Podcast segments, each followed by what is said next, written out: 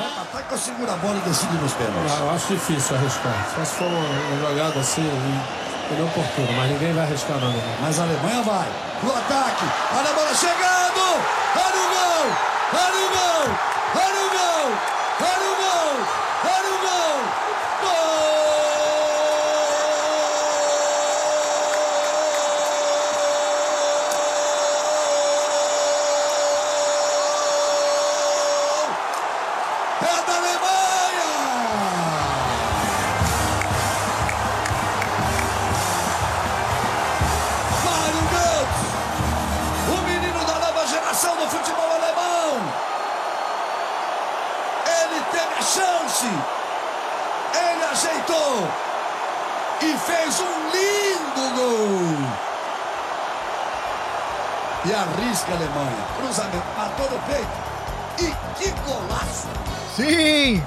Começando agora o último episódio especial sobre essa nossa série da Copa das Copas, a Copa de 2014. Dessa vez, vamos falar sobre a finalíssima da Copa do Mundo e o legado que essa competição nos deixou. E o terceiro lugar. Dia 13 de julho de 2014, Rio de Janeiro, estádio do Maracanã, Alemanha e Argentina entram em campo para disputar a mais desejada das conquistas. Meu nome é Gustavo Angeléias e estou aqui como sempre com ele, Chico Freire, o homem das camisas. Chico, seu Guten Tag. Guten Abend. É, boa noite, irmão. Guten Tag. Guten Nachmittag. É, a galera aí da Tedesco aí vai, vai, vai entender o que eu falei. É, inclusive, queria começar o programa mandando um abraço aqui já para Ana Brandt e para Nádia, é, que professora de alemão que eu tive na minha vida. É, e uma boa noite também, uma boa tarde, um bom dia para todos os nossos ouvintes, para todo mundo que está com a gente aqui nessa, nesse último capítulo, na, no sprint final dessa jornada louca para destrinchar a Copa do Mundo que a gente fez. Estamos aqui para apoteose do futebol, né? Uh, se o, a final da Copa do Mundo já é o maior momento do futebol, uma final de Copa do Mundo no Maracanã, no estádio mais importante, no estádio mais. com, com, com maior. com uma, mais história mesmo, né? Com mais espírito. É, o Maracanã, cara, Maracanã é o Maracanã, não tem palavra, todo mundo sabe que é o Maracanã. Esse estádio no mundo que seja igual ao Maracanã. E o, o nosso gigante recebeu a sua segunda final de Copa do Mundo, né, cara? Nessa edição a gente vai recordar a partida, vamos contar onde a gente estava, relembrar aquele maravilhoso e tenso domingo em que os argentinos poderiam se sagrar campeões mundiais em solo brasileiro. Deus me livre e guarde. Mas antes disso, a gente tem que ir para o nosso roteirinho de sempre. Chico, explica para quem chegou agora, desavisado, tal qual o Higuaín entrando na grande área, o que é o Armário da Bola. O Armário da Bola é nosso projeto, nosso blog featuring podcast, é, em que a gente relembra grandes histórias de futebol, a gente conta a história de camisas da história do futebol, né? E sempre relembrando aí grandes heróis, grandes treinadores, grandes histórias, grandes momentos nesse esporte que tanto nos fascina, né? E armáriodabola.com é o blog. Você pode seguir a gente também nas redes sociais, twitter.com.br armário da bola, arroba bola no Instagram, tudo junto. É, Facebook também, é, armário da bola. Tá faltando alguma coisa? Ah, sempre analisando o futebol como esporte também cultural. Isso aqui já é quase uma, quase uma vinheta aqui do programa, já é quase uma assinatura. Falando em vinheta, chama a vinheta! Vem, vinheta! Eu sou obrigado a falar que esse programa aqui tá uma porra. Vidro de vidro? Vídeo. Sabia não? Não, não, não sei o que aconteceu. Esses negros maravilhosos que saem tabelando, tocando. Antes da gente ir pro nosso assunto principal do dia, que é a final e a disputa de terceiro lugar. disputa de terceiro lugar, obviamente, a gente vai falar menos, porque é, é muito menos importante. A gente tem que falar um pouquinho do nosso último programa. Agradecer primeiro o feedback de todo mundo, o retorno de todo mundo que falou com a gente. É, a gente teve. tá tendo uma participação muito legal. Isso a gente agradece não só nesse último programa. Todo mundo que interagiu com a gente durante toda essa, essa nossa série especial, a gente agradece demais. A gente teve um retorno muito bom de. Os, os números estão muito bons de, de, de, de, de plays, mas assim, a, a participação da galera, todo mundo empolgado, é, comentando e lembrando, as pessoas realmente compartilhando esse prazer que a gente tem de relembrar futebol e relembrar essa Copa do Mundo. Então, todo mundo que tirou um tempinho para falar com a gente, a gente agradece demais. Escutando de novo o programa passado, é, eu acho que eu não fui muito justo com o Tite. É, e queria deixar clara a minha opinião aqui. Eu acho que ele é merecedor do cargo de técnico da seleção brasileira. Dos nascidos em solo brasileiro técnicos, ele é o cara que mais merece esse cargo. Eu só acho que no momento de escolher um técnico, o Brasil podia ter apostado mais. E eu não gosto da gestão dele da seleção brasileira. Eu realmente tenho muitos questionamentos, tem muitos questionamentos a, a pessoa humana do Tite. Eu acho ele. Enfim, um dia a gente fala disso. Além disso, é, nosso amigo Cláudio Marro, Dom Cláudio, lá de Vila Crespo, em Buenos Aires. Ah, tu vai falar Marro e vai falar Vila? Vija. É, Ah, por favor. Vija Crespo, imagino que seja homenagem ao atacante, né? É, ele lembrou, fez uma observação de algo que eu não lembrava. O Agüero tinha se lesionado no começo da Copa, ele teve um problema muscular na coxa e por isso não teve tantos minutos ao longo da Copa e por isso entrou tarde contra a Holanda. Tanto que na, na final ele entra só no segundo tempo, ele já, já devia estar um pouco mais recuperado. E o, o Dom Cláudio, a gente tem que fazer a crítica da crítica aqui, porque ele deu uma, uma cutucada na gente no Twitter dizendo que o Brasil em 2002 teve um caminho tão fácil quanto a Argentina em 2014. Mas a gente discorda, a gente acha que anulando a Alemanha e Bélgica, que foram os times é, iguais, se somos dois corta-corta de um lado ali, matemática aí, fica um abraço para os nossos matemáticos. É, o Brasil pegou uma Inglaterra, é, que é muito melhor do que. uma das melhores Inglaterras de todos os tempos, e pegou uma Turquia boa. Então, é, a gente discorda da crítica, mas valeu a provocação. Não, foi um comentário muito pertinente que fez no Twitter. A gente debateu. E, e é isso, né? A Turquia, assim, beleza, não tem camisa, talvez, mas, bom, melhor do que todos os times que a Argentina enfrentou em 2014, né? Tirando a Alemanha.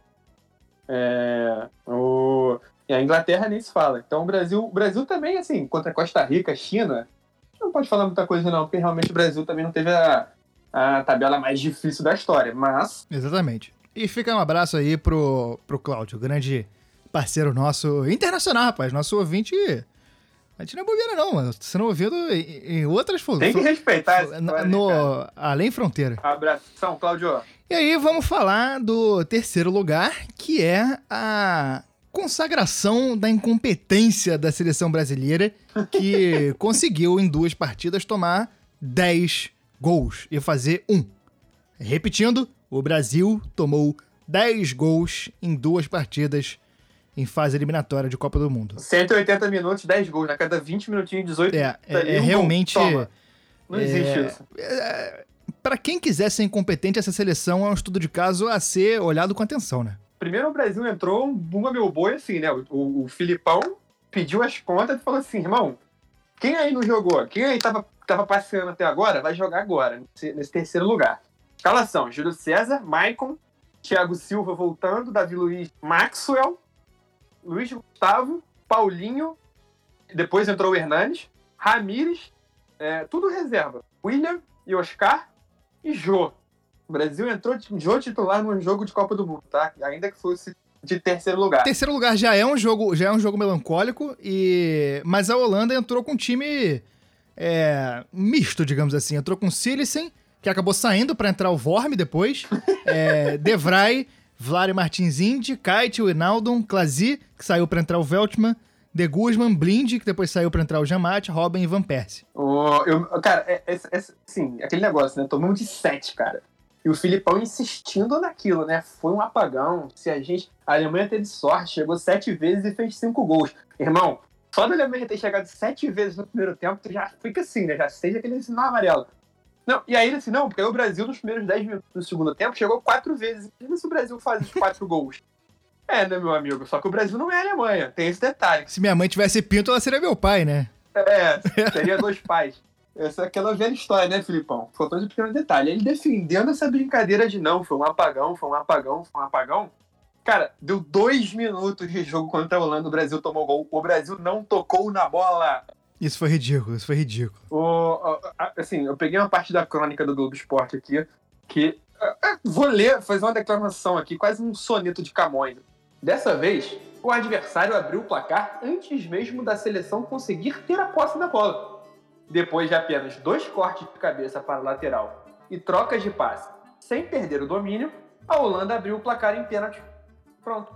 Acabou. Quem que cometeu o pênalti? Fala pra mim. Quem que é o especialista em cometer pênalti em jogo decisivo dessa seleção? Obrigado, Thiago Silva. Mais uma vez, você é o herói. Parabéns, Thiago Silva. Parabéns. Você conquistou mais uma vez o prêmio Velocidade da Luz de conseguir errar. Todo mundo erra, mas você erra muito, meu amigo. Você erra muito e dessa vez foi na Velocidade da Luz. Você conseguiu um pênalti em dois minutos. Mais uma vez, você fez. Você. Cara, você é, um, é inacreditável. O rapaz consegue fazer com a camisa da seleção, com a camisa. De qualquer camisa que ele vista, ele me irrita. O Thiago Silva, ele, ele trabalha o erro como o Ourives trabalha a joia, né? É uma competência inacreditável. É, é meticuloso, né? É um trabalho realmente. Pô, ali nos mínimos detalhes ele, ele capricha, né? Mas foi fora da área, tem esse detalhe, né? Na- Foi, é, eu, isso que eu ia comentar. Beleza, fora da área, foi fora da área, mas qualquer forma, parabéns, Thiago. Você fez uma falta na linha da área, dois minutos de jogo. Parabéns, você é muito inteligente. E, obviamente, 15 minutos depois, em 16 minutos de jogo, a Holanda já fez 2 a 0 O que aconteceu? Fala pra mim. Ah, mais uma surpresa de futebol, mais um momento inacreditável, uma coisa que a gente nunca tinha visto. O Davi Luiz rebateu errado uma bola. Ah, Davi Luiz, nossa, Co- como assim?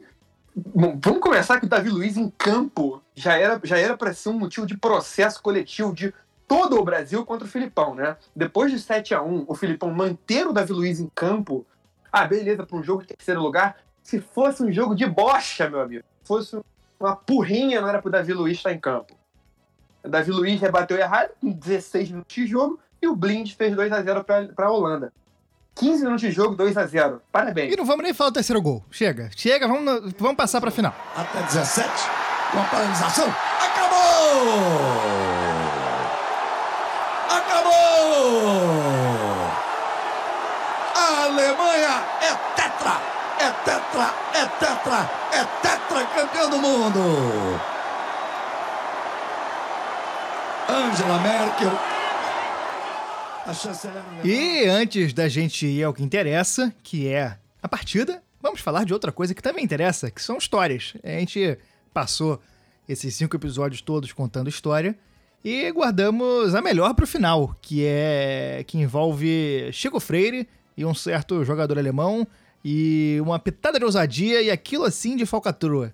Conta aí, Chico. Vou, vou deixar você pra contar porque essa aí tem roteiro já. É, não, essa história aqui eu acho que é uma das grandes histórias da minha vida, né? Vamos lá. Seleção alemã, eu fiquei muito feliz quando eles chegaram na final de Copa do Mundo, porque é uma seleção que, que eu pessoalmente já tinha uma relação de carinho, uma relação de admiração desde o começo da Copa e, obviamente, os caras jogaram o melhor futebol aqui no Brasil. É, e essa, essa, essa relação de, de identificação com eles tem, tem vários pontos em comum que culminam nesse momento aí. É, primeiro, eles lançaram a camisa vermelha e preta, né? Uma jogada de marketing genial, uma das, das, das maiores jogadas de marketing que a gente já viu nos últimos anos. A Adidas botou a Alemanha para jogar de vermelho e preto, falando assim: é pra gente jogar no Maracanã. Os caras botaram de uma vez a maior torcida do Brasil, a maior torcida do mundo, para torcer, para botar a Alemanha como segundo time ali. Beleza, claro, o brasileiro vai torcer pelo Brasil, mas na eventualidade de qualquer coisa, tem a Alemanha jogando de Mengão ali para 40 milhões de pessoas. E, e detalhe que o Flamengo tinha acabado de voltar no ano anterior, se não me engano. Foi 2012. 13, foi? Ali perto, foi 13, né? Em 2013 o Flamengo tinha é, voltado a, se- a ter o material esportivo fornecido pela Adidas, que é a fornecedora do, da Libertadores do Mundial de 81. Então, a torcida do Flamengo estava muito empolgada com isso e comprou a ideia realmente de torcer para a Alemanha por causa disso. Então, realmente foi uma jogada de marketing muito interessante e deu certo. Foi recorde de venda. Foi recorde, recorde. É, recorde de venda, exatamente. E aí, beleza. Segundo ponto. A seleção alemã escolheu se hospedar num lugar chamado Santo André. Vila de Santo André. Vila de Santo André é um lugar no sul da Bahia, num, num município chamado Cabralha, perto de Porto Seguro ali. É, e por acaso, minha avó, Dona Daisy, que é a pessoa que eu mais amo Beijo. na história do planeta Terra, vó, te amo muito. É, ela é praticamente habitante dessa região desde os anos 80. Ela comprou uma fazenda enorme lá nos anos 80, é, construiu, levantou lá uma casinha para ela, tinha um queiral lá. Comprou a fazenda pagando duas mariolas e três cocos. Não, não tinha nem estrada, ela chegava lá de traineira, ela conta histórias, é maravilhoso. E ela sempre foi muito para lá, eu fui para lá desde pequeno, é uma, uma região que é muito querida para mim. Ela, desde 2006, 2007, ela tem uma casinha em Santo André. Ela tinha uma fazenda um pouco, um pouco depois, que era um lugar chamado Guaiú, e ela comprou essa casa em Santo André.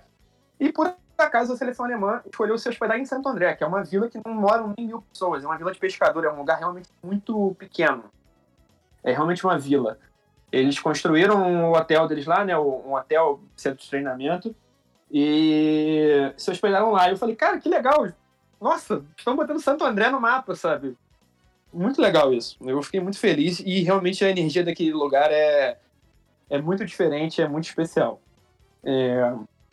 E aí, beleza. É, Copa vai, Copa vem. Eis que a Alemanha chega nas quartas de final da, dessa, dessa disputa, né? Dessa, desse certame. E vieram jogar no Rio de Janeiro pela primeira vez. É, na véspera de Alemanha e França, é, a seleção alemã se hospedou num hotel ali na Barra. E na época eu tinha um mês, dois meses que eu, eu trabalhava no Flamengo. Trabalhava, trabalhava, né? Eu era voluntário, mas eu trabalhava no Flamengo. E nesse dia eu, eu botei na cabeça que eu queria muito tirar uma foto com os caras da seleção alemã.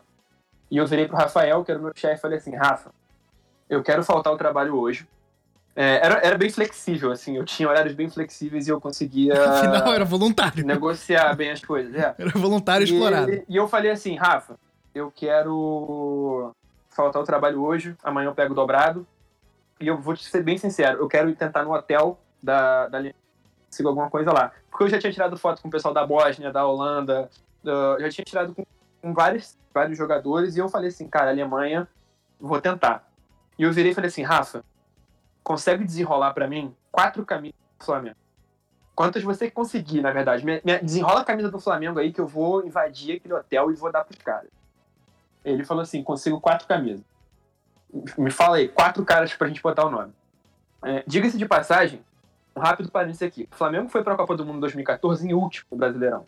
O Flamengo foi lanterna. Ficou um mês de Copa do Mundo sem futebol brasileiro. O Flamengo na lanterna. É, assim, o clube estava muito mal, a torcida estava muito irritada, toda razão. E por motivos óbvios, é, o, o, a parte de comunicação e marketing do clube estava muito quieto, é, limitada, estava quieta, óbvio. É, e o pessoal vetou a gente fazer qualquer coisa. Ele conseguiu as camisas num, numa, numa maciota lá com o pessoal da Adidas. Falou, cara, quatro camisas. Falei, tá. Podolski, Schweinsteiger, já tiraram foto de camisa do Bahia, já tiraram foto de camisa do Grêmio, vão tirar foto do camisa do Miller, que é o artilheiro dessa Copa, e Close, que é o artilheiro de todas as Copas. Já, já, já tinha empatado com o Ronaldo. Ainda não, não era o maior, mas eu não era o isolado, né, das, de todas as Copas femininas, mas ele já estava empatado na liderança. Essa história foi antes da semifinal? Isso, foi nas quartas. Ah, nas quartas. Foi ah, na quando eles estavam de, é, de Alemanha e França. Tá, isso, isso, quando eles estavam no Rio. Beleza. É, virei pra Julia, que, que era uma amiga minha que falava alemão. Era uma, era uma grande amiga, inclusive um abraço, Julia, com certeza ela não vai escutar isso. é, ela fala alemão, estudou no colégio alemão, e eu falei assim, Julia, eu preciso de alguém que fale alemão para desenrolar uns negócios aqui. Vamos lá no hotel? Vamos. Aí é, fomos eu, ela e um amigo dela, que é o Matheus, que inclusive é muito amigo meu, um queridão. Hoje em dia falo muito mais com ele com ela. Mate Matos. Ele com certeza vai ouvir isso. E Mate Matos, um abraço, um beijo enorme para você. E aí, quando a gente estava indo para lá, o Rafa me mandou uma mensagem, meu chefe, falou assim, ó, Chico, só o seguinte, vai a paisão. Você não pode falar que você é do Flamengo, você não pode falar que... Você não pode falar que você é do Flamengo, não pode falar nada, tem que, tem que desenrolar na maciota, porque senão o pessoal aqui vai dar merda. Tá bom.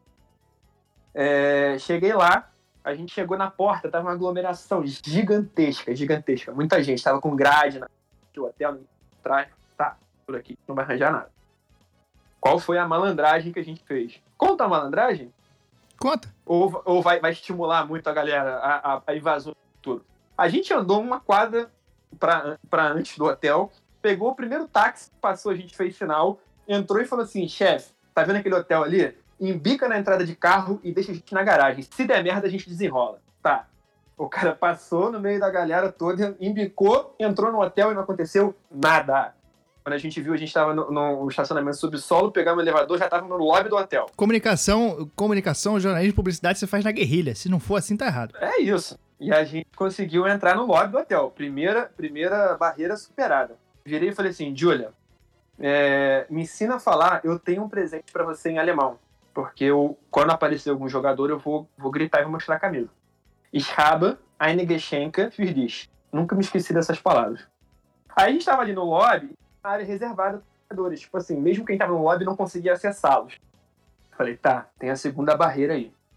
Nesse tempo, os jogadores estavam comendo, estavam fazendo alguma atividade que eles não estavam passando no, aonde, na parte mais próxima do lobby. E nesse meio tempo a gente tirou uma foto com o George Weah, o único africano a ser eleito o maior jogador, melhor jogador do, da temporada. E atual presidente da Libéria. e atual presidente da Libéria. Custa dizer. É, e aí, beleza. E aí eu colei na parte onde os jogadores iam passar saindo dessa atividade. Quase todos já tinham passado, tinha um ou outro. Beleza, e tinha um segurança enorme, o maluco parecia o The Rock, só que é alemão.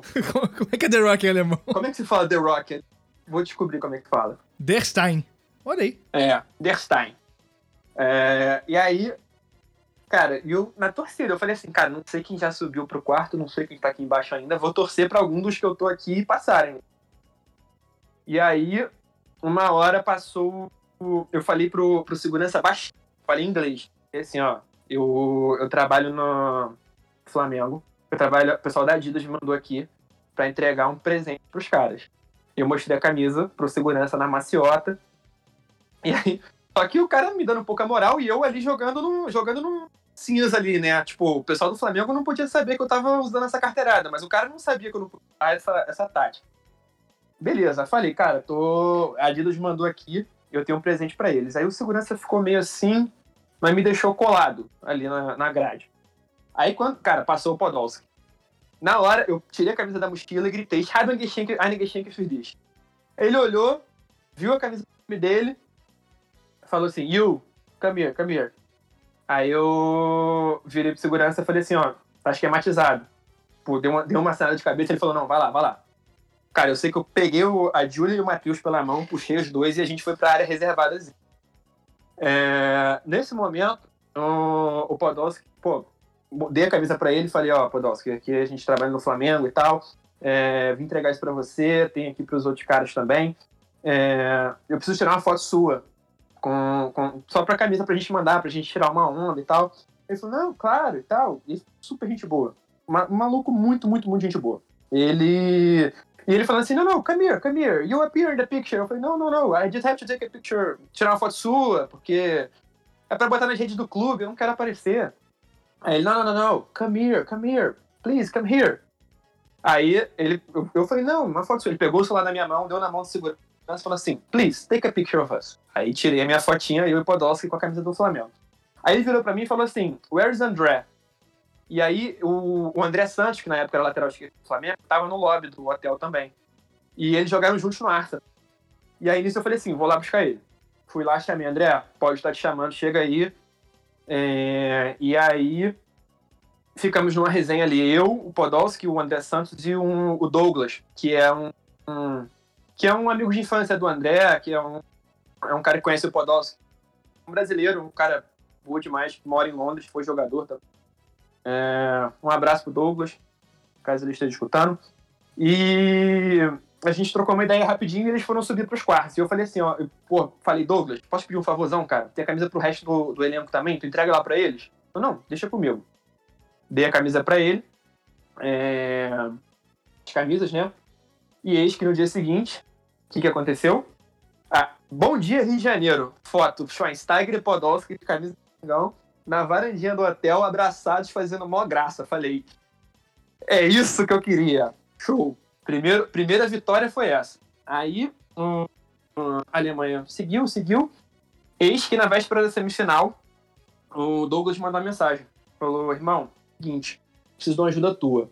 Um, o filho do Podolski ficou maluco com a camiseta do Flamengo. Ficou maluco. Ele quer lá pra ele. Eu prometi que ia arranjar, só que eu fiquei mal enrolado aqui no Rio. Eu, tô, eu tenho que ir pra BH agora, que eu vou lá pra Semifinal. Tô indo pegar o voo amanhã de manhã. E eu preciso muito dessa camisa, cara. Você consegue arranjar pra mim? Consegui arranjar a camisa. Acordei sábado, sei lá, sete da manhã. Arranjei a camisa em tio com Louis, que era o nome do menino, né?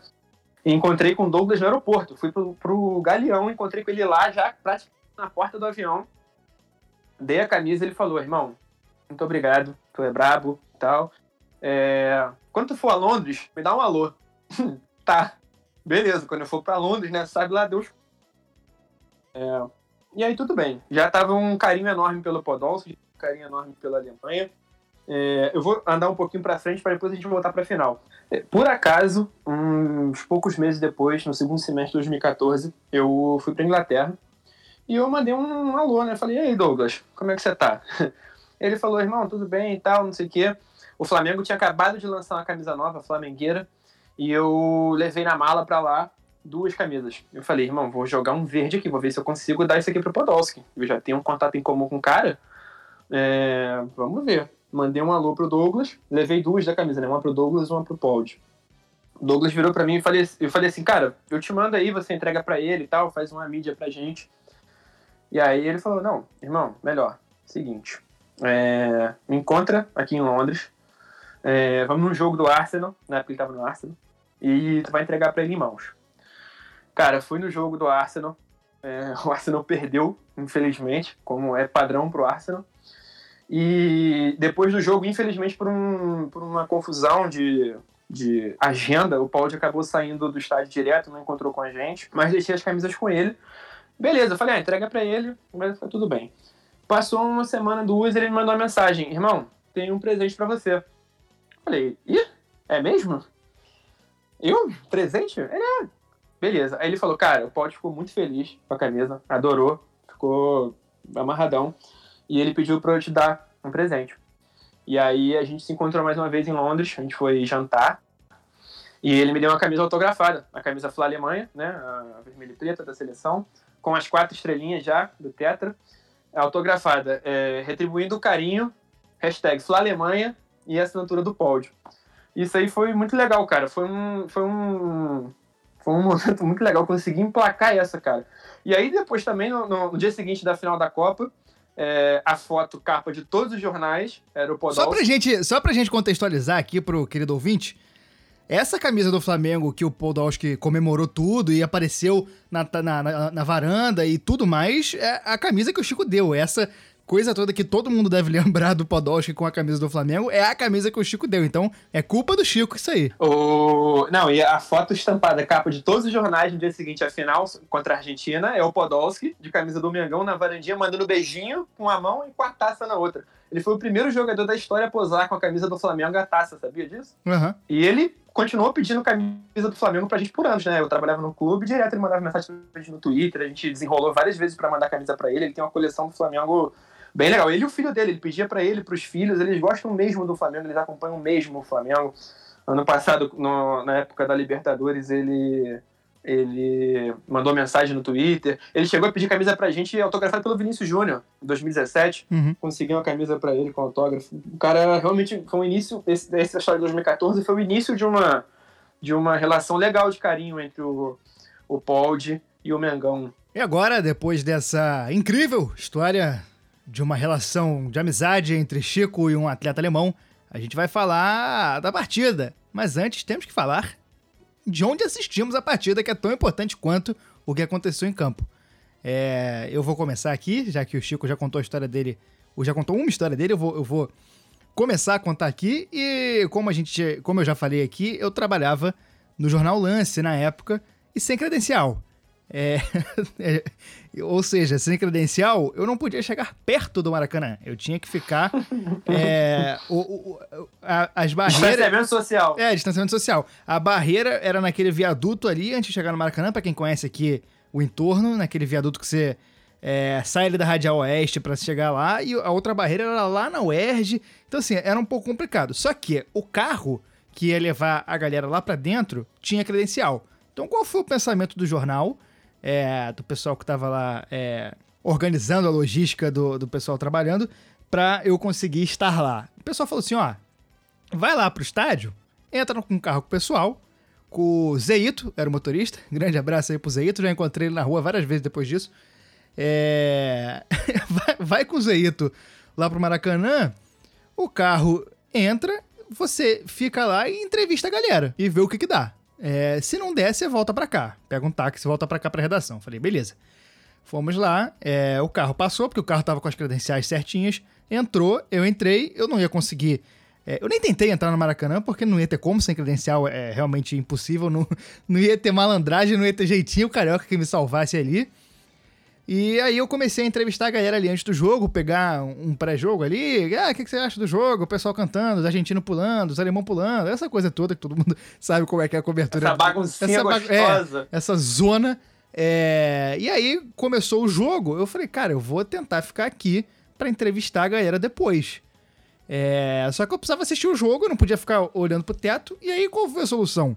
Um prédio em frente ao Maracanã, naquela rua que eu esqueci o nome qual é, eu acho que é o Eugênio Rabelo? Eurico Rabelo. Eurico Rabelo. Eurico Rabelo. Eurico Rabelo é do outro lado da. É, Radial Oeste de um lado, Eurico Rabelo é do outro lado. Isso, é, eu acho que é isso. Aí tinha um prédio ali com uma TVzinha passando a final. E juntou uma galera ali pra assistir. é, pessoas que não deveriam estar ali porque não tinham credencial, já que a FIFA mandava no Rio de Janeiro nessa época. E juntou uma, uma galera ali pra assistir com as idosas e com o porteiro do prédio. É, eu tentei, inclusive, desenrolar com o porteiro pra eu entrar lá. Falei, pô, irmão, tô com credencial aqui, sou tra... pô, tô... mandei aquele call, pô, sou trabalhador, não sei o quê. Deixa eu assistir aí dentro, o porteiro, porra, foi irredutível, é, não deixou. Assistiu o primeiro tempo inteiro lá. No segundo tempo, no intervalo, vem é, um grupo de uns 15 PMs, e aí veio o coronel falar com a gente, Coronel Ricardo, eu não- não- nunca vou esquecer esse nome. É, Coronel Ricardo veio falar com a gente, aí falou: Ó, rapaziada, todo mundo vai embora, não pode ficar aqui. Quem não tem credencial não pode ficar aqui, não sei o quê. Aí eu falei: Não, porra, eu tô com minha credencial aqui. Mostrei meu crachazinho do lance. Aí ele falou: Porra, isso não é credencial, né, meu amigo? aí eu falei: Não, irmão, deixa eu ficar aqui, porra, tô trabalhando, não sei o quê, eu preciso fazer a matéria. Aí não deixou de jeito nenhum. Aí eu, falei, aí eu virei porteiro, aí eu falei, cara, se eu puder ficar aqui dentro do prédio, pode? Ele falou, pô, dentro do prédio pode. Aí eu virei porteiro, ué, irmão, deixa eu ficar aí. O porteiro não deixou. Eu fiquei puto com o porteiro, a nossa amizade que tinha acontecido ali se desfez naquele momento, que poderia ter sido uma linda história de amor ali. Acabaram todas as esperanças disso. E aí, é, isso já era, cara, isso foi no intervalo, mas já tinha começado o jogo. Isso foi entre o, o intervalo e o começo do jogo. Então, começou o jogo, eu, eu saí de lá e consegui achar um bar ali no, no entorno do, do, do Maracanã, que eu nem sei qual é, lotado de argentino e eu assistindo lá o jogo. É, e realmente, quando a Alemanha fez o gol, eu não consegui não comemorar e depois voltei pra fazer minha matéria, fiz no viaduto ali do Maracanã. É, e Chico, você, onde você assistiu essa partida maravilhosa? É, eu acho que a única pessoa que tinha um lugar melhor que eu nesse dia era o Mário Götze, né? Porque eu assisti esse jogo no Maracanã, cara. Eu realizei o maior sonho da minha vida com 20 anos de idade. Eu, eu não tenho sonho maior que esse, cara. Ver uma final de Copa do Mundo no Maracanã. Eu não consigo. Assim, tenho muitos outros sonhos na vida, muitos outros objetivos, mas vi uma final de Copa do Mundo. E não foi só uma final de Copa do Mundo, foi uma final de Copa do Mundo no Maracanã. Eu cheguei lá cedaço. Esse aí eu preciso muito agradecer meu pai, Marcos Freire, porque a gente. Ele, ele foi super me apoiou na Copa do Mundo, me, pô, me ajudou aí com, a comprar ingresso. Falou, não, eu vou contigo, a gente arranja a passagem, foi comigo pro jogo lá em Brasília. É, meu pai não é um cara muito fã de futebol, mas ele é um cara muito fã de ver os filhos felizes, né? E ele nunca mediu esforço para isso. E aí, enfim, eu já tinha conseguido os ingressos antes da Copa e eu tava meio assim, né? Cara, não vou talvez, vamos ver o que, que acontece até o final dessa Copa pra ver se eu consigo ir na final. E aí, no dia da estreia do Brasil, é, antes do jogo, Brasil-Croácia, ele me chamou pra almoçar, falou assim, ó, tem uma parada pra te dar. É, enfim, ele arranjou lá com um negócio de esquema de, de corporativo lá, do meu, do, do meu tio. Meu tio tinha um negócio da empresa dele que, que o pessoal ia no jogo. Arranjou um esquema e foi. Não, é, tinha aí sobrou um ingresso de não sei o quê, não, não, não, falei, tá, vamos. Cara, e foi maravilhoso. Eu cheguei lá, no, cheguei lá cedaço, tinha uma areazinha ali perto da, da estação de trem ali do Maracanã que tava rolando uma festa lá, cerveja, comida. É engraçado que eu, eu, eu parei para comer e aí eu sentei com um casal de, de alemães. E a gente começou a trocar uma ideia, tava de camisa sul Alemanha, né? E aí a gente começou a trocar uma ideia, eu falando sobre o Flamengo, eles falando, né, não, porque não sei o que, lá na Alemanha, né, né. E aí ele falou assim, ah, mas que legal o Flamengo, mas quem que é o melhor jogador do Flamengo hoje em dia? Eu falei assim, cara, então, o Flamengo hoje em dia não tem melhor jogador, né? O Flamengo em 2014 era uma draga. O Flamengo não tem melhor jogador, mas o menos pior é o Hernani Brocador, que ele não é bom, mas ele faz muito gol. Aí, aí o, o tiozinho, ele devia ter uns 60 anos, 70 anos, ele olhou pra mim, ah, não, entendi. Tipo o Thomas Miller. Falei, hum, quase, quase. Quase. Tipo quase. isso, tipo isso. Muito, quase isso. E aí entrei no Maracanã, assim, eu tava quase no telhado do Maracanã, eu tava longe pra, pra burro. Mas foi maravilhoso conseguir ver esse jogo, conseguir ver a Alemanha ganhar da Argentina. Cara, tinha uma Argentina na minha frente, bicho. Um, muito argentino no Maracanã e todos os brasileiros torcendo pra Alemanha. Muita Óbvio. camisa do Flamengo, muita camisa da, da Fla Alemanha. Cara, eu tava com medo, eu tava realmente assustado com a possibilidade da Argentina ser campeã mundial no. Maracanã. Se isso acontece, eu, eu não sei, eu, eu- eu temo pela saúde do planeta se isso acontecesse. Eu acho que é, é- é uma incapacidade física isso acontecer. Acho que era uma explosão quântica no Rio de Janeiro que o mundo acabava. Simplesmente não tem como. É, é uma impossibilidade. É, eu acho, é, realmente, é, eu acho que o Ministério da Saúde estava de prontidão esse dia para qualquer coisa. Porque, assim, eu estava muito confiante na seleção alemã porque eles jogavam muito melhor, né? Uhum. Mas, bom, futebol é aquilo, né? Tudo pode acontecer. Maluco.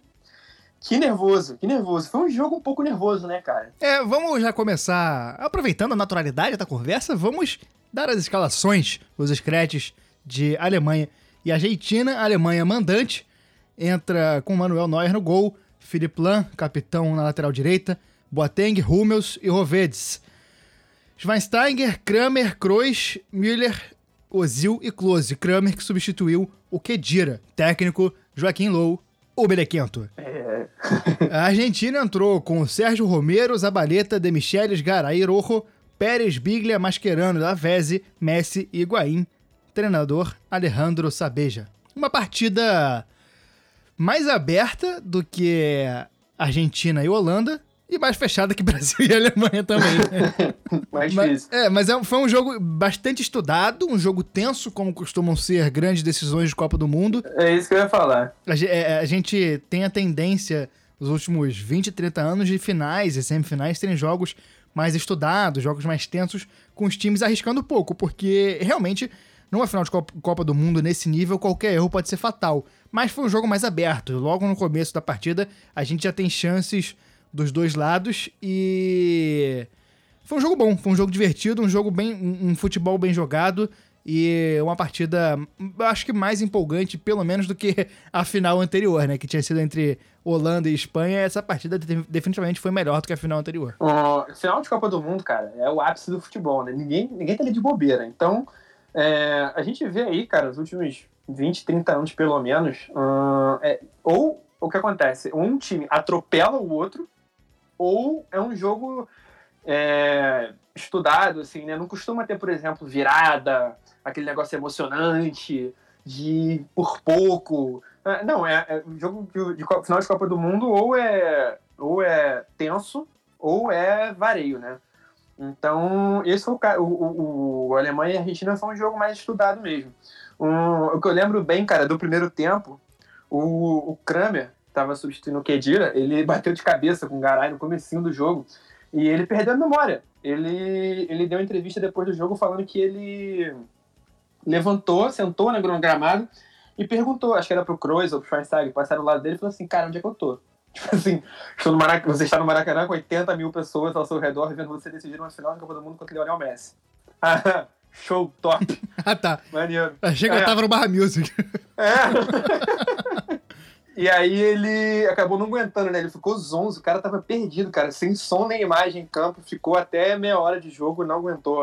O, o Low teve que tirar ele, botou o Schürrle, que mudou o, time- o estilo de jogo da, da Alemanha, né? Tipo, o Schürrle é um cara mais atacante, mais ponta ali, acabou sendo meio improvisado de meio central. O, o Kramer estava substituindo o Kedira, são dois volantes, né? Uhum. O Schürrle já é um cara mais ofensivo, então ele teve que se adaptar ali a jogar uma posição mais no centro do campo. Foi uma foi uma situação muito louca. E foi uma aposta do Joaquim Lou que acabou dando certo, né? A Alemanha é, vinha jogando pior que a Argentina e melhorou depois disso. É, a Argentina teve boas oportunidades, chegou mais no primeiro tempo. Tem é, ali pela metade do primeiro tempo a bola do Higuaín, que vai ficar marcada para sempre. É, ele recebe uma bola meio pichotada ali da defesa alemã, os caras cabeceiam meio sem direção, a bola sobra para ele sozinho, ele e Neuer, e aí ele chuta mal, espana o taco completamente para fora, numa oportunidade que ali já podia é, colocar a Argentina em muito boa posição. Pouco tempo depois ele faz um gol, mas estava impedido, o bandeirinha assinalou bem. Bem impedido. Bem impedido. É, e a Argentina acabou jogando bem o primeiro tempo. Foi um primeiro tempo equilibrado, com as oportunidades para os dois lados, e a Argentina jogou, na minha opinião, jogou melhor do que a Alemanha até, teve mais chances, apesar de que a Alemanha também teve boas chances. A minha impressão, cara, é que esse talvez tenha sido o melhor jogo da Argentina na Copa, Uhum. mas ao mesmo tempo a Alemanha não pareceu ter perdido o controle em momento nenhum, né? A Alemanha tava. tava a Alemanha não, não se desesperou. Manteve a cabeça no lugar, manteve o controle do jogo ali. A Argentina não, não fez um bombardeio no gol alemão, não, também não foi essa criação de chance adoidado também. A Alemanha, eu acho que não, não, não teve o jogo na mão ali, talvez não um jogo resolvido, mas teve o jogo, teve mais controle, teve a rédea da situação durante a maior parte do tempo. É, o Messi teve mais liberdade do que contra a Holanda, até por uma confiança alemã no sistema de jogo, né? Como a gente falou no programa de semana passada, a, Alema- a Holanda colocou uma marcação quase individual no Messi, não deixando ele nem encostar na bola. Contra a Alemanha, ele conseguiu encostar na bola, teve muito mais liberdade para criar, para buscar a bola e receber ela e, e organizar as jogadas.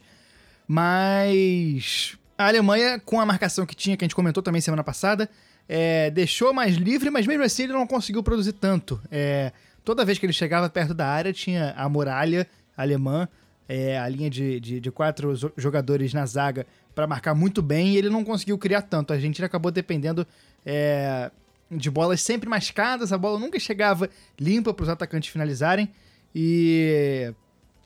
E só chegou. Chegava, com- lá, chegava ali no ataque e tava o Boateng, 1,92m, e o Hummels, 1,91m, né? É, o Rovedes 1,88 e só o Lan que era baixinho. Mas no, ainda no primeiro tempo, a Alemanha também teve boas chances. Tem uma cabeçada do Rovedes no escanteio que ele carimba a trave do Romero. É uma bomba de cabeça do, do Rovedes que tem ali o telhado é, prejudicado. Então acho que o atrito acaba sendo facilitado. A bola conseguiu ir com grande força na trave. Eu queria mandar um abraço pro Revedes e dizer que representatividade importa. Exatamente. No segundo tempo, é...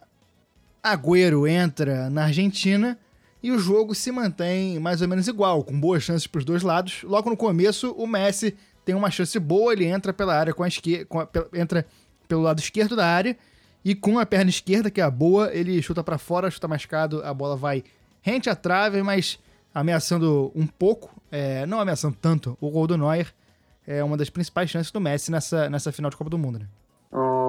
Eu lembro que nesse jogo, cara, o... pelo lado da Alemanha, a a Alemanha foi um time muito interessante, né? Ele não tinha um grande craque igual a Argentina com o Messi, o Brasil com o Neymar. A Alemanha foi muito no coletivo, né? Apesar de ter beleza, Neuer, melhor goleiro do mundo, é, o time era muito coletivo, assim. O bom da Alemanha era o coletivo.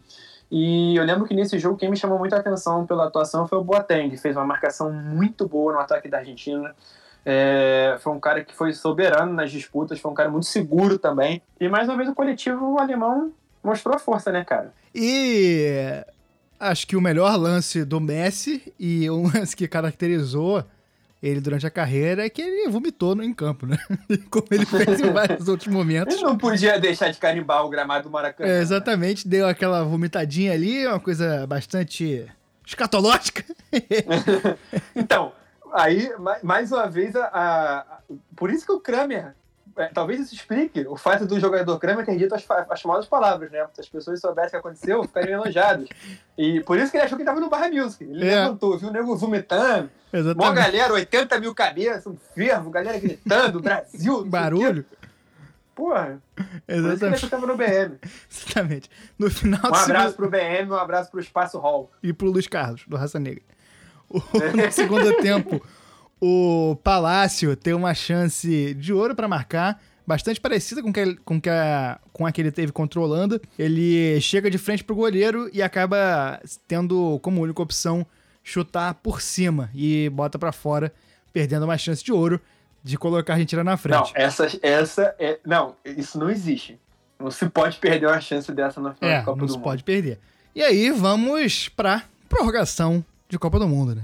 Oh, momentos tensos, Momentos momentos, tensos. momentos de tesão do Maracanã. Momento de tensão.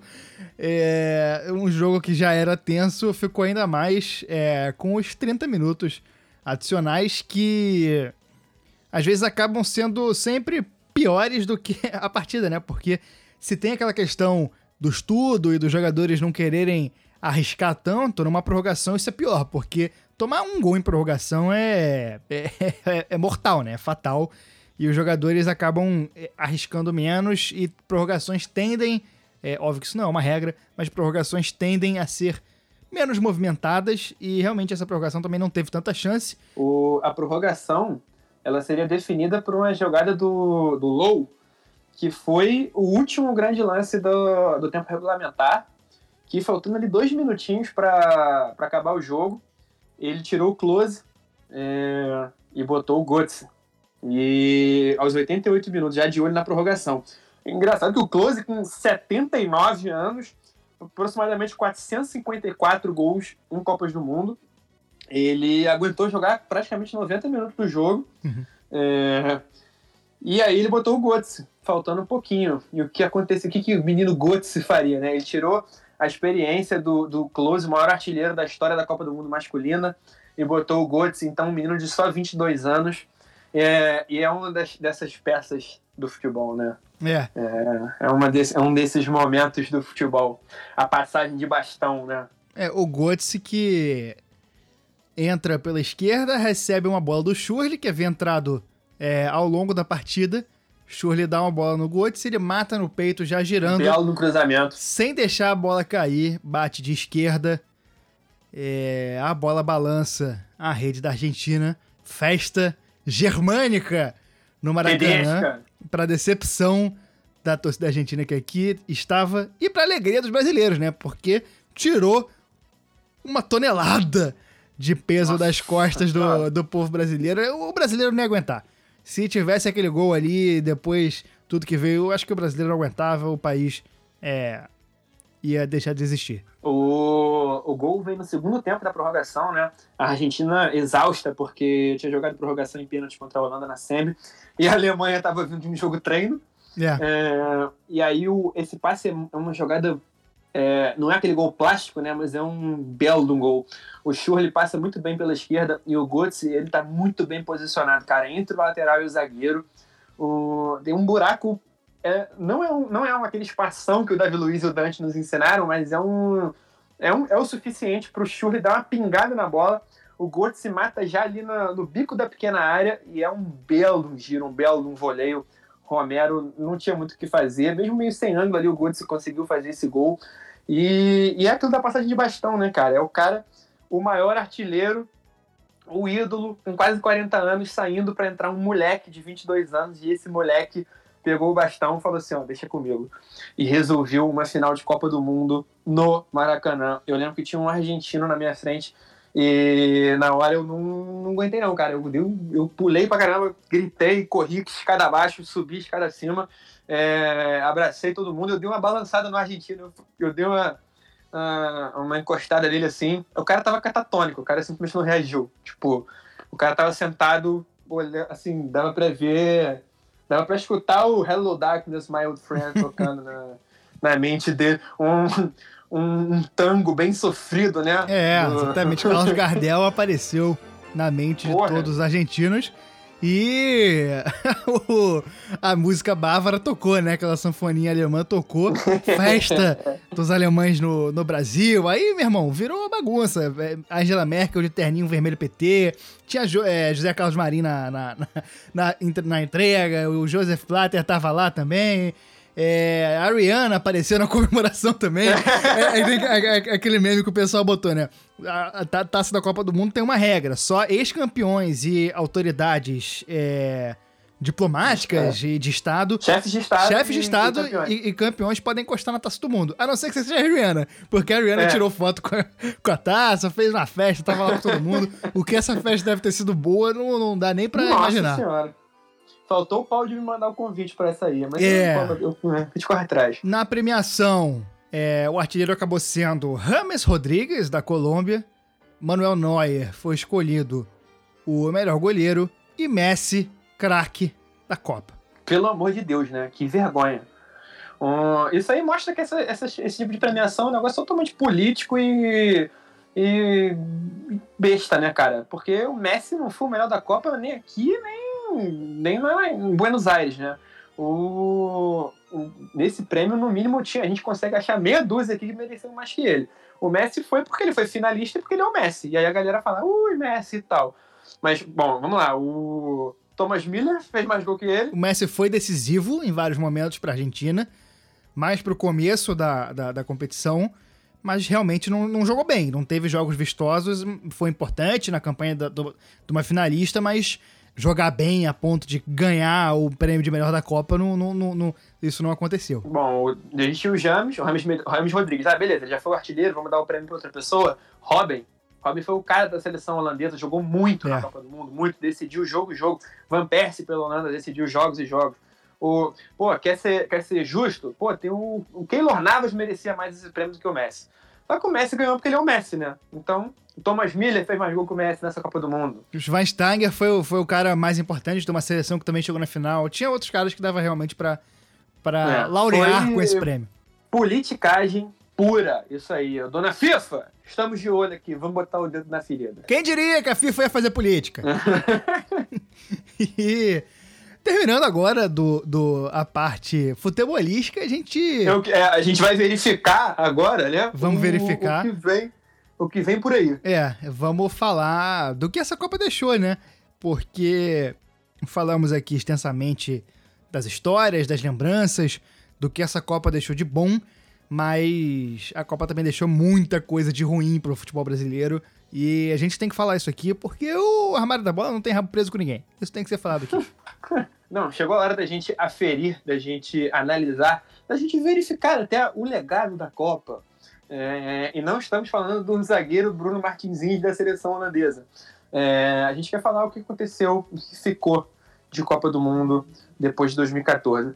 Antes de mais nada, eu queria puxar um, um lado muito legal, né, cara? Que é mais um, um fato pra gente tirar o chapéu para essa seleção alemã que a gente já tá há muito tempo aqui nesse episódio falando bem.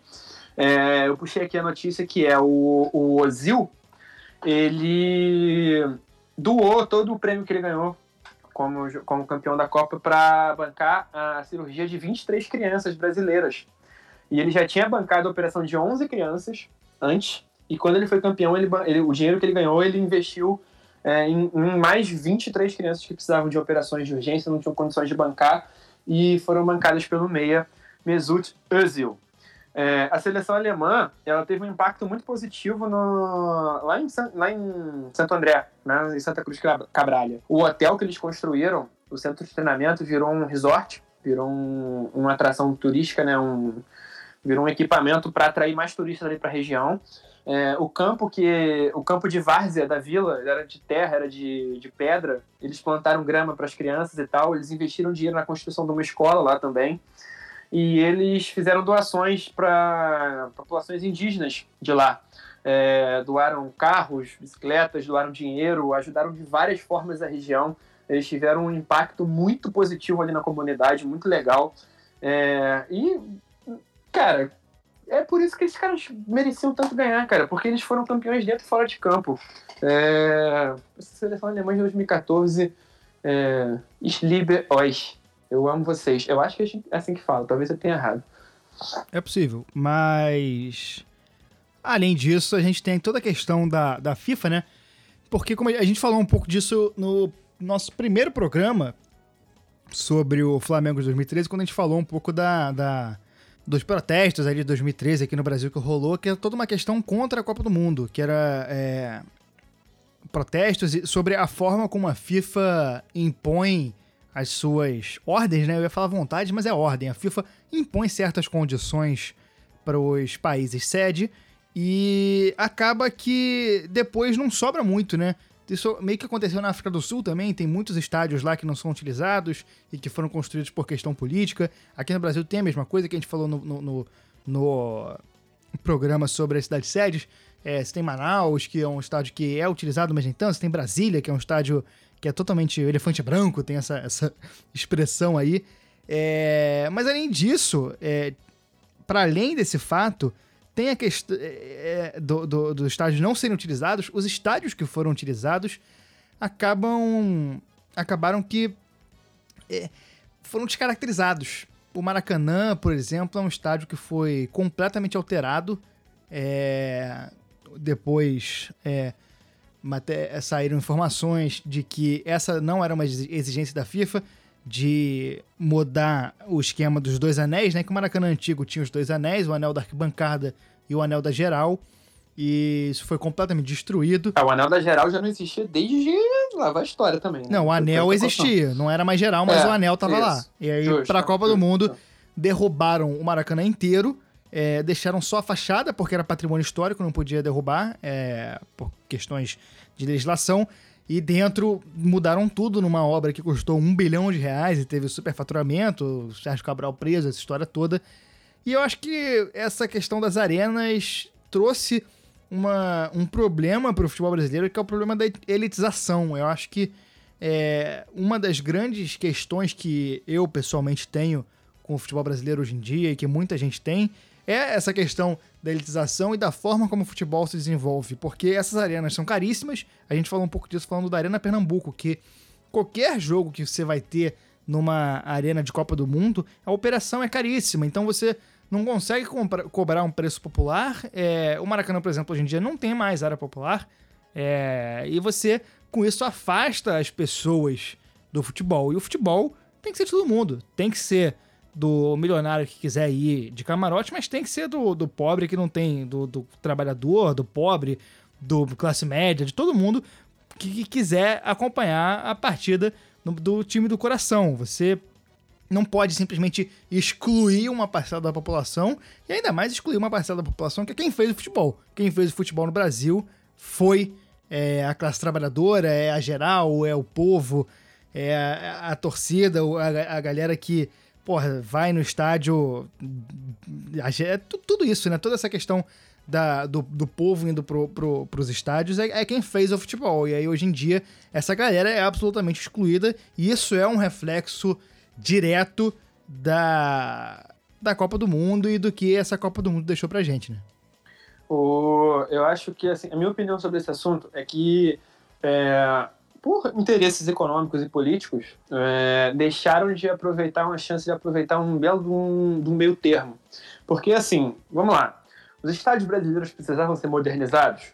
Sim, isso é óbvio. É, pô, é muito melhor ir no. Pô, ninguém gostava de ir no banheiro do Maracanã antigo, cara. Pô, é muito melhor ir no Maracanã hoje, você ir num banheiro normal, que você consegue fazer xixi em paz, que você consegue entrar de volta para pro para arquibancada, passando por um túnel que não parece um túnel de um campo de concentração, é muito melhor.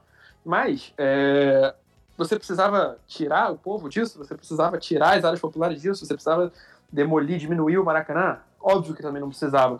É, se, se, antiga, se antigamente a gente tinha é, um ambiente um pouco hostil para uma família que quisesse ir, para um turista, algo desse tipo, é, hoje em dia você tem total contrário. Você tem um ambiente que ele é hostil ao povo, né? Você acaba excluindo, né? Então, é, a gente não precisava ser 100% como era antigamente, mas não, precisa ser, não precisaria mudar tanto a ponto da forma como é hoje, né? Exatamente. O, o que a gente vê é que o problema maior é esse, né, cara? Porque por causa de todos esses gastos, o, acabaram se tornando equipamentos muito caros, porque, enfim, por questões de estrutura, questão de contas de luz e água, e enfim, que, obviamente hoje em dia são muito mais caras do que eram antigamente, é, e acaba refletindo no preço do ingresso, no preço de, de, de quanto você cobra para as pessoas irem curtir. Isso é um problema muito grande, cara. Isso aí, desde 2014, a gente vê, é, infelizmente, que está cada vez mais difícil é,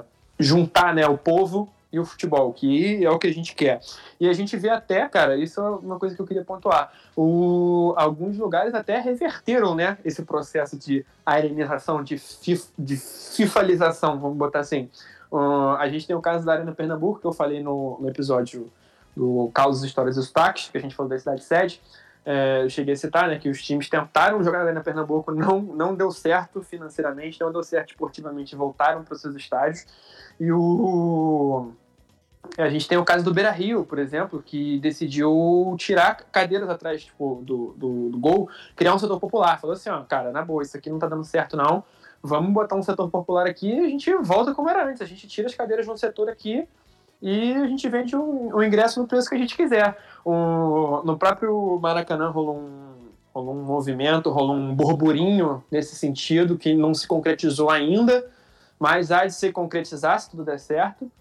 É, para encontrar esse meio termo, né, cara? Porque a gente consegue botar de volta, a gente consegue. Cara, dá para todo mundo curtir, cara. Dá para botar um setor popular ali e ao mesmo tempo ter um camarote incrível, ao mesmo tempo tem uma, uma arquibancada ali, uma cadeira especial para quem quer gastar um pouquinho mais e não quer gastar muito. Dá para todo mundo curtir, cara. Se organizar direitinho, todo mundo torce. Exatamente. Ah, e tem o, e tem o legado da, das cidades também, né? Eu queria, inclusive, isso é um, também eu já falei no, no, episódio do, da cidade sede, eu queria lembrar aqui, mandar um abraço para Cuiabá, porque o legado lá é maravilhoso. que, né, é, oito obras ainda estão esperando, oito obras para a Copa do Mundo, né, ainda estão em passo de, de espera aí para para a gente ver se, se, se fica pronto para a Copa de 2026, quem sabe. Tem toda essa questão também que de obras. A gente, eu sempre, sempre olho, eu acho muito engraçado a gente relembrar as promessas, né? Porque tinha uma promessa de construir um trem-bala entre Rio e São Paulo em 2014. É, é até Campinas, é. Até Campinas, exatamente. Uma horinha, uma horinha a gente tava lá em São Exatamente, Paulo. era a promessa a ferro e fogo de que ia ter o trem-bala e ia acontecer até 2014 e tamo aí, né? 2020 ainda não tem nem um saco de cimento separado para fazer essa obra. O único trem-bala que a gente viu desde então foi, foi o da colina, da colina, né? Do Vascão, exatamente, né? exatamente. foi antes isso, né? Mas tudo bem. Pelo bom, pelo bem da piada, eu vou deixar.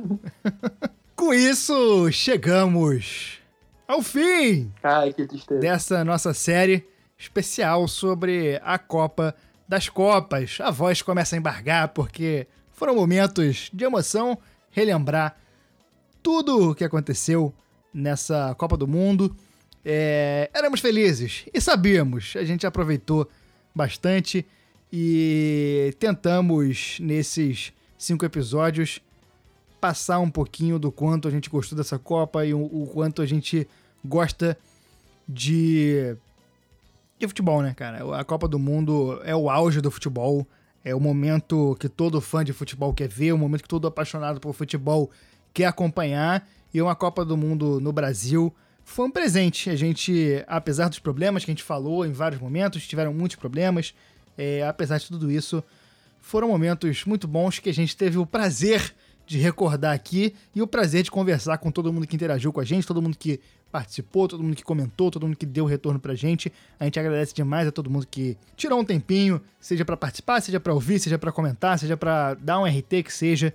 Tudo isso ajuda a gente. Estamos no começo desse projeto ainda, não chegamos, é, chegamos agora aos 15 programas regulares. Estamos é, bem no começo, mas a gente está mirando alto, está muito feliz de fazer esse projeto, está muito feliz de ter feito esse especial e a gente agradece demais a todo mundo que participou. Chico, seu destaque final. É, eu queria começar o meu, meu comentário aqui no final, minha, minha notinha de rodapé, falando que a Copa do Mundo, eu queria dizer, você falou Copa do Mundo, é o auge do futebol, eu queria ir além. A Copa do Mundo não é o auge do futebol, a Copa do Mundo é o auge do planeta Terra. Não existe nada nesse planeta que seja maior do que a Copa do Mundo. Nada, nada. Não existe momento nesse, nesse mundo inteiro talvez a vacina do coronavírus chegue perto, mas a, é. uma Copa do Mundo, é. cara, Copa do Mundo. O carnaval depois da vacina, eu acho que vai chegar perto, meu amigo. É. Quem viver verá. É. E, cara, mas é que Copa do Mundo é a coisa mais incrível, é uma coisa que inspira, é uma coisa que, que, que é, é uma época de sonho, né, cara? É uma época de, de, de comunhão dos povos, é uma época de de galhofa, uma coisa muito boa, um sentimento muito legal em torno de uma coisa muito legal que é o futebol.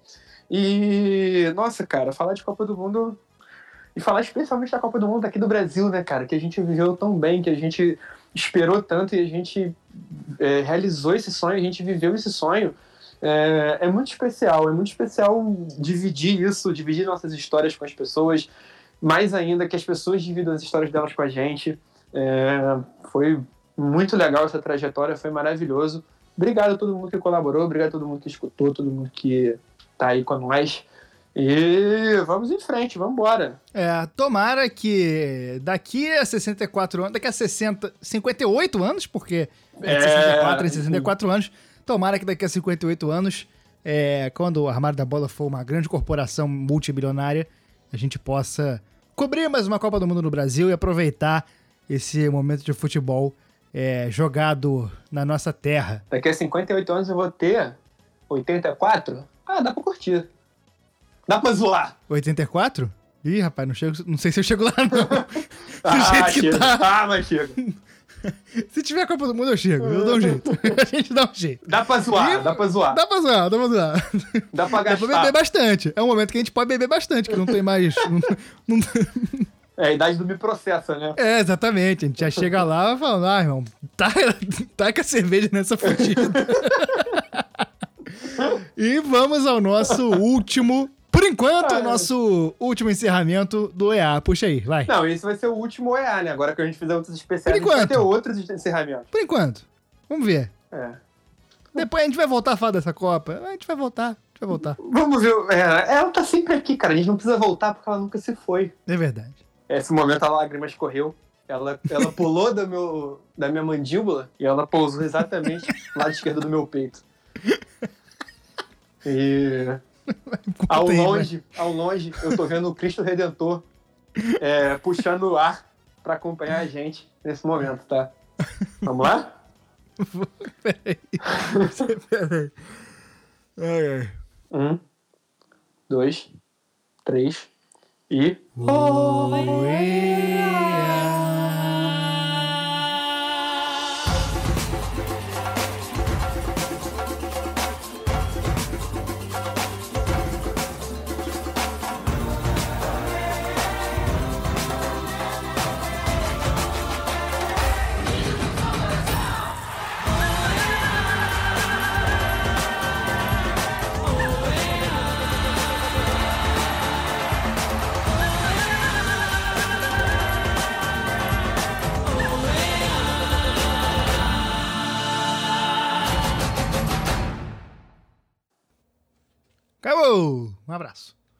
Eu quero que todo mundo imagine a gente, depois da lágrima caindo depois desse OEA. Isso aqui pode botar no, no pós, pode botar no, no making off.